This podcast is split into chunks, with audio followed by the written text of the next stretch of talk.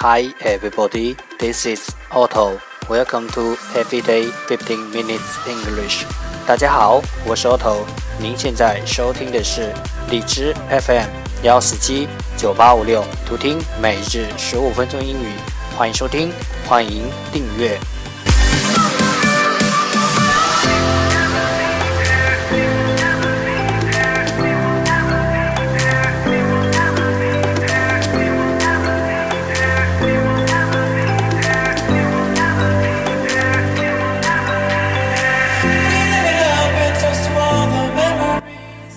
微信公众号 Auto Everyday O T T O E V E R Y D A Y，请添加，让学习英语融入生活，在途中爱上你自己。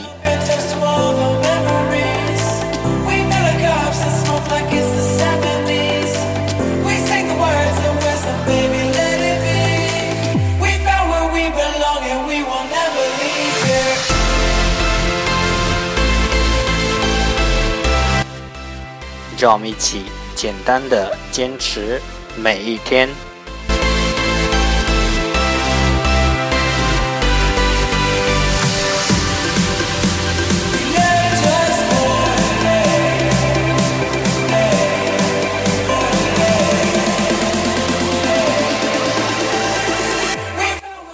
Okay, let's get started. Day 247. The first part English words, improve your vocabulary. vocabulary。第一部分英语单词，提升你的词汇量。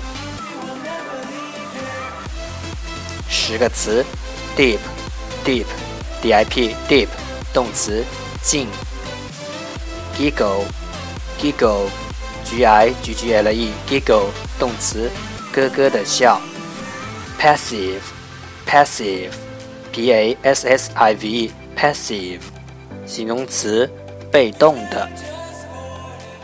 resilience，resilience，r e s i l i e n c e，resilience，名词，恢复力。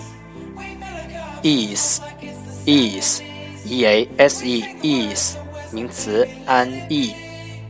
Not，not，k n o t，not，名词，结。apprehension apprehension a p p r e h e n s i o n apprehension 名词忧虑 regulate regulate r e g u l a t e regulate 动词管制 laudable laudable l a u d a b l e laudable 形容词值得称赞 bite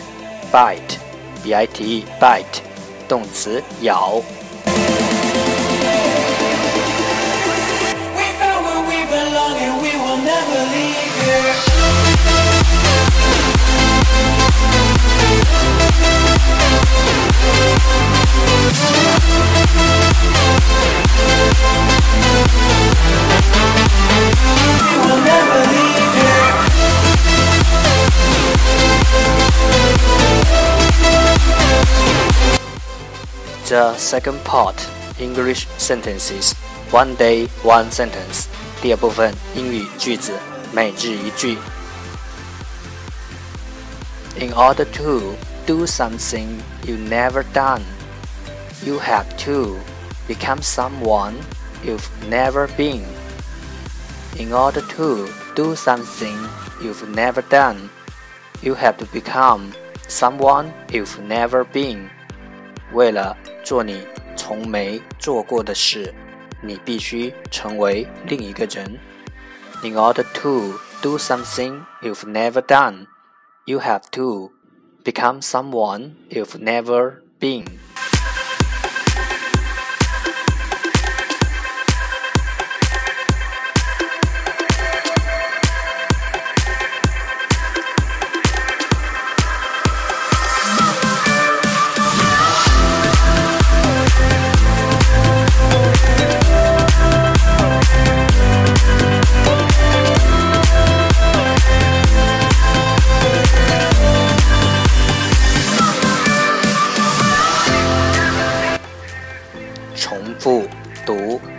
order to do something you've never done, you have to become someone you've never been. In order to do something you've never done, you have to become someone you've never been. In order to do something you've never done, you have to become someone you've never been.